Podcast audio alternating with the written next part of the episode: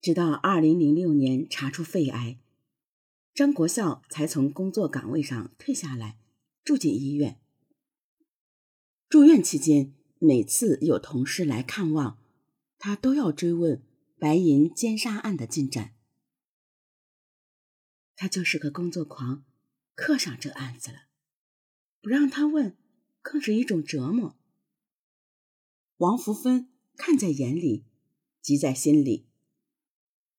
二零零九年，张国孝的病情加重，他经常靠在病床上向王福芬交代身后事。只要一谈起白银奸杀案，张国孝就不断摇头叹气，最后一次甚至哭出了声。我知道他心里难受，觉得自己活着的时候是不能破案了。他说，这辈子最大的遗憾。是看不到凶手被绳之以法。不过，他认为这个案子肯定会被破，凶手肯定能够归案。二零一一年，网络曾流传一封参与侦办该案的一位民警写给凶手的公开信。信中称：“我始终没能抓住你。对于晚辈和被害者亲属来说。”是一生的罪人。事情的转机出现在二零一六年，在公安部刑侦局、甘肃省公安厅的主持下，白银连环杀人案低调启动重新调查。二零一六年三月，公安部刑侦局展开了新一轮的侦破工作。公安部工作组先后四次带领刑侦专家。赴白银市、包头市研讨案件，认真分析犯罪嫌疑人特征，对其活动地域进行科学判断。最终，通过新科技手段对原有生物物证再利用，很快取得了重大突破。据侦办此案的警察透露，此案中首先是一名高姓男子因行贿被监视居住。警方因此采到了此人的血样，经 y DNA 检验分析后，此人遗传数据与白银案嫌犯的信息相符合，这表明案犯与此人有相同的 Y 染色体遗传，也就是说，白银案的案犯与此高姓男子是同一家族的男性成员。随后。警方启动家系排查，对其家族上下直系男性挨个筛排分析，尤其是警方已经掌握的嫌犯的大致年龄，最后确定此人的远方侄子高成勇有时间、空间和具备作案条件。至此，侦破工作终于拨云见日。警方顺藤摸瓜，找到了。隐匿二十八年的高成勇。二零一六年八月二十六日，白银工业学校尚未开学，校园里空无人影。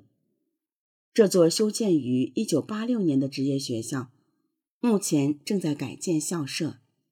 校园内，小卖部“白银市工业学校学生服务部”被装饰成可乐红，异常显眼。一队人马穿过校园。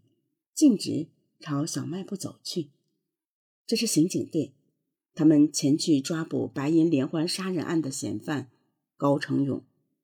当时现年五十二岁的高成勇正在小卖部里呢看店。学校里一位工作人员透露，其实呢几天前就已经确定他是嫌疑人了。警察让好几个学生去买东西，然后反复确认指纹。面对刑警，高成勇没有像其他潜逃多年的罪犯那样歇斯底里的逃窜，也没有做出绝望的反击。他有些慌张，任由刑警戴上手铐，被押进警车。警察问：“知道为什么抓你？”他说：“知道。”为什么？杀人吗？经初步审讯，犯罪嫌疑人高成勇对其在一九八八年五月至二零零二年二月间实施强奸杀人作案十一起，杀死十一人的犯罪事实供认不讳。被抓的那晚，高成勇试图自杀，头重重地磕在审讯椅的凸起处，缝了三针。自杀无望，他迅速平静下来，坦诚命案的所有细节。十一起杀人案，他记得每一起案子的年月日，甚至几点几分。审讯室内，说起再惨烈的命案现场，高成勇脸上都是一种麻木般的平静。有人问他：“对那么多死者和家属，你就没有任何歉意吗？”他面无表情，摇头。唯一流露感情的瞬间，是他提起两个儿子。我这事儿，孩子不会受影响吧？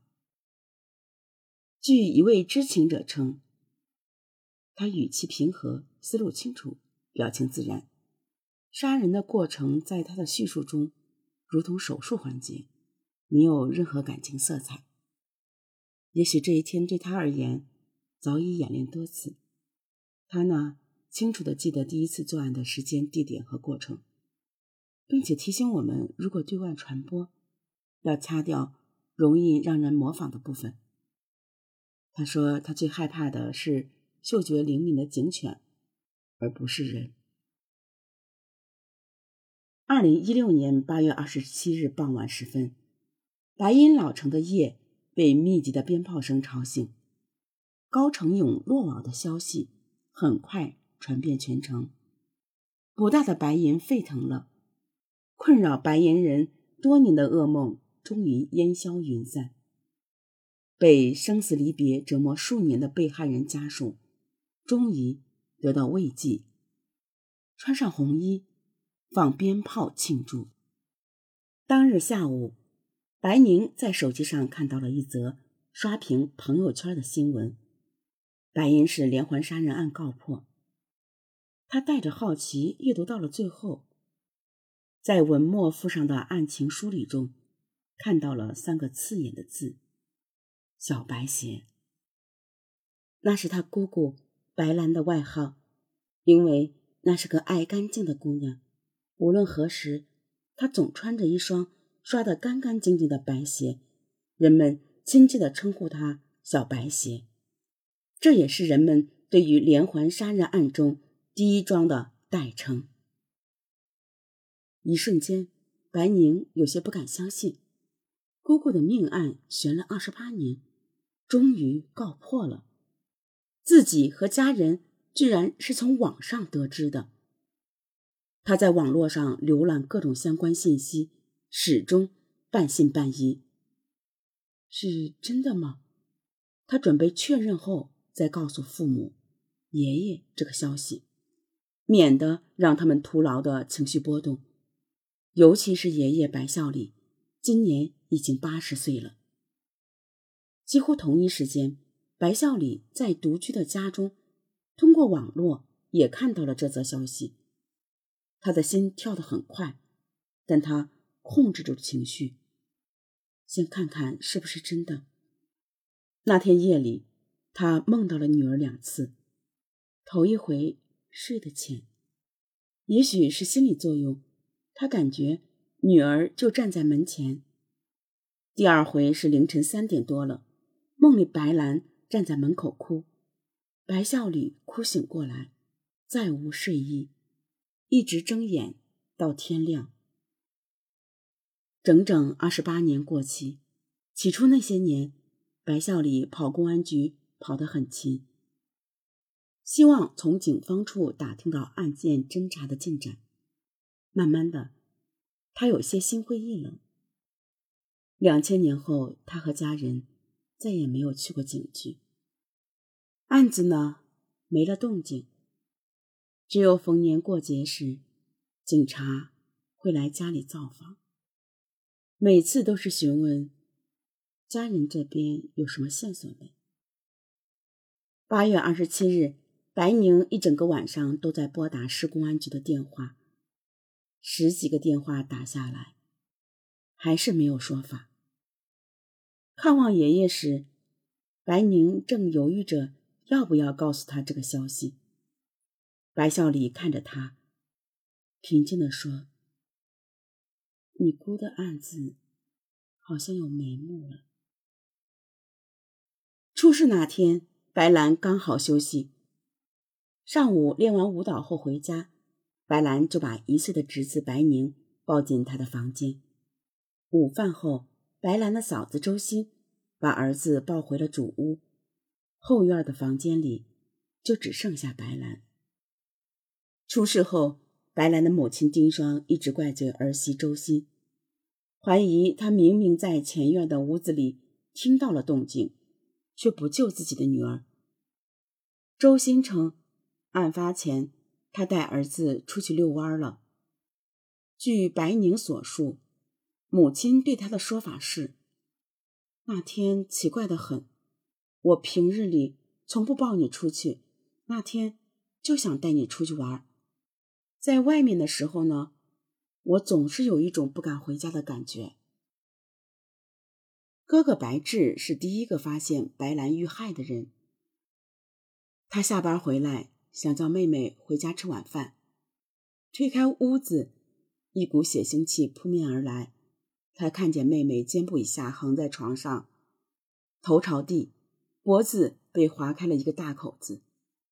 他当时就哭了，大叫着跑回前院喊妻子周欣。周欣听见后，来不及放下怀里一岁的孩子，抱着跑去后院。